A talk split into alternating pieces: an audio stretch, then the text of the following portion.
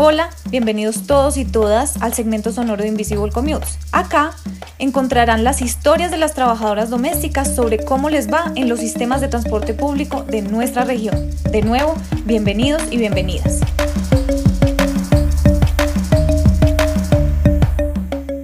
Naila Joana es una trabajadora doméstica de Neiva en Huila y hace parte del sindicato UTRASD.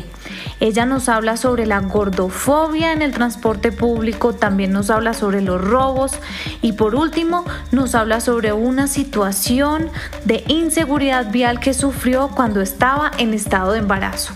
Aquí está su historia.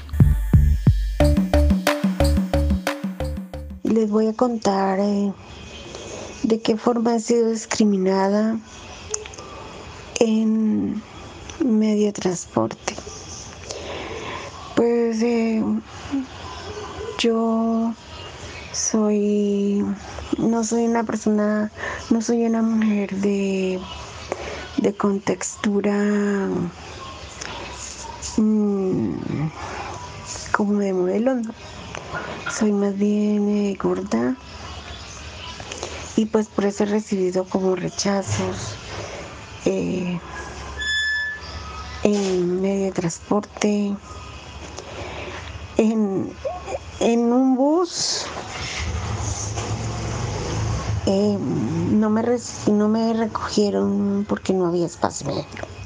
En un carro eh, íbamos varios, necesitamos el transporte y dijeron que no, que porque yo era muy gorda, no cabía en medio de las personas que íbamos y, le iban a hacer sobrecupo. El taxista me lo dijo a mí. Me dio mucha rabia, mucha rabia y lo insulté. Hace, sí, ya hace bastante, perdón, hace, no bastante, sí, una ocasión en la que yo iba con una amiga en una moto y ella ella pues estaba eh, peleando con alguien, con un novio que ella tenía, o era el marido. Entonces paramos en una parte donde no era recomendable parar. Se pasearon dos veces dos tipos en dos motos. Yo le dije que nos fuéramos de ahí porque ya iba a empezar algo. Yo llevaba un bolsito en el que no llevaba sino 10 mil pesos y, menos mal, gracias a Dios, no llevaba los papeles. Y yo no me lo quería dejar sacar. No tenía, no tenía sino 10 mil pesos. No tenía más. Y me lo arrancaron, o sea, me lo jalaron y yo no lo quise soltar. No sé qué pasó en ese momento, no, no sentí miedo, sino rabia. Y no me lo quería dejar soltar. ¿Qué hicieron estos tipos? Me cogieron y con puros cascos me, dieron en la cara. Ah, en un celular. no era valía mucho, pero pues era el, como el que yo me comunicaba. Y, ¿Y qué? Entonces me dieron cascazos, sacaron un cuchillo muy grande, pero no, no, no sé, yo no sentía miedo ni nada. entonces ella me decía, suelte ese bolso, suelte, y que no y que no. Y hasta que lo solté y porque me lo, me lo, me lo arrancaron la tira y, y se lo llevaron.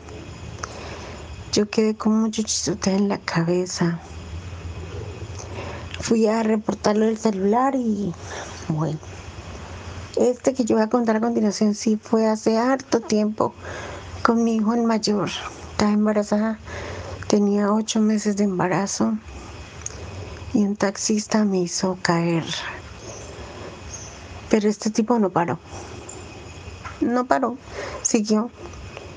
Hubo otra persona que me auxilió y menos mal, gracias a Dios, estaba al pie de un hospital y me llevaron hasta allá.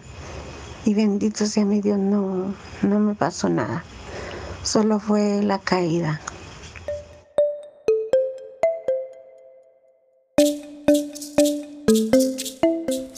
Muchas gracias por haber escuchado el segmento sonoro de Invisible Commutes. Los acompañó Valentina Montoya. El sonido es de Andrés González y la imagen por Daniel Gómez. Pueden encontrarnos en la página web www.invisiblecommutes.com, en Twitter en invisiblecommutes, arroba i, rayalpiso, commute, rayalpiso 2 y en Instagram en invisiblecommutes. Les invitamos a compartir y a donar para que nuevas trabajadoras domésticas latinoamericanas alcen su voz sobre su movilidad y su derecho a la ciudad.